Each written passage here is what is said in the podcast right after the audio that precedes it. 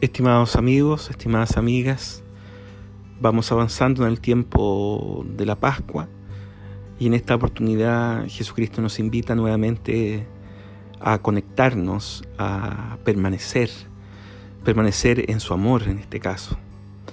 El domingo pasado hablábamos de permanecer unidos a la vida, junto a los sarmientos. El anterior, Jesucristo nos invitaba a hablar y a reconocerlo como nuestro buen pastor y hoy insiste el texto del Evangelio de San Juan en la experiencia del amor.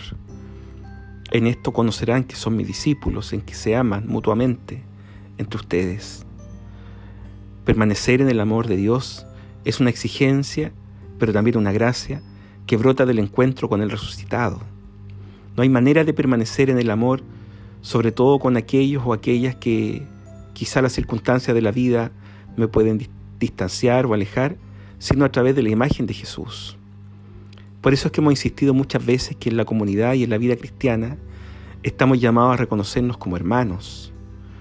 Y esta realidad de hermano o de fraternidad supone la experiencia del amor, del amor fraterno. Ese amor fraterno que nos invita a levantarnos, a corregirnos, que nos invita a ser capaces de traspasar aquella diferencia o aquellas dificultades, incluso aquellas falencias que todos podemos tener para permanecer en el amor de Jesús.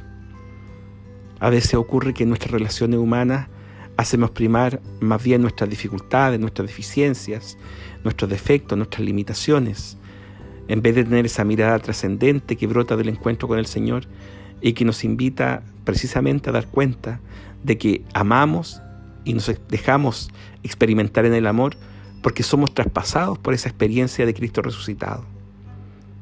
Piensen ustedes que el Señor, frente a la comunidad de discípulos, que le generó tanta desilusión en la vida y que en términos muy directos, pero también muy profundos, fue una comunidad que le falló tantas veces al Señor, esa comunidad y a esa comunidad Jesucristo le confirma el amor. Probablemente nosotros, en nuestras relaciones humanas y nuestras relaciones fraternas, en la vida comunitaria, logramos experimentar y evidenciar en nuestra vida situaciones de desamor. Pero esas situaciones de desamor o de desaveniencia o de incluso antipatías en nuestras relaciones humanas están llamadas a ser superadas por esa experiencia del amor que brota del encuentro con Cristo resucitado. Acogemos y abrazamos al hermano no por sus capacidades ni cualidades humanas, sino porque en el Señor lo reconocemos como hermano o hermana. Es decir, el encuentro con el otro y la superación de las desavenencias o de las distinciones, incluso de los distanciamientos que podemos tener con el otro, se basan y se fundan en la experiencia del amor en Cristo. Es Él finalmente quien nos da la gracia de experimentarnos como hermanos. Por eso es que cuando hay un distanciamiento, cuando hay una situación eh, que causa en nosotros algún dolor, alguna pena o algún sufrimiento, la experiencia o la invitación es a reconocernos como hermanos, pero reconocernos como, hermanos en el Señor, con el Señor, para el Señor, desde el Señor. Porque si nos quedamos puramente en nuestros vínculos humanos, probablemente nuestras relaciones van a fracasar. Lo mismo ocurre, por ejemplo, en la vida matrimonial. Estamos llamados a mirar al otro, a la otra, como hermano, dentro de nuestro vínculo matrimonial. Y eso posibilita también superar las diferencias que se pueden generar, que, es evidente que por nuestra condición humana se generarán y estarán presentes. Pensar en que con el otro o la otra nunca voy a tener distancia, distanciamiento o diferencia es iluso. Por eso es que la experiencia del amor nos invita a encontrarnos con el otro en el Señor. No nos encontramos con el otro por sus competencias o capacidades humanas o cualidades personales, sino porque amamos al Señor y porque amamos al Señor, entonces somos capaces de superar las diferencias hasta donde humanamente pueda ser posible. La experiencia de la fraternidad nos invita entonces a encontrarnos con el otro, pero encontrarnos con el otro en el Señor. Cuando me voy a distanciar, me voy a conflictuar, me voy a pelear con el otro, tener presente la imagen de Jesús. Finalmente, eso es lo que nos permite ir superando esas deficiencias o esas diferencias que la vida misma nos pueda generar. Permanecer en el amor al Señor trae como consecuencia necesaria el encuentro con el hermano. Y al revés, el encuentro con el hermano hace posible patentar y evidenciar realmente el encuentro en el amor con Jesucristo vivo y resucitado.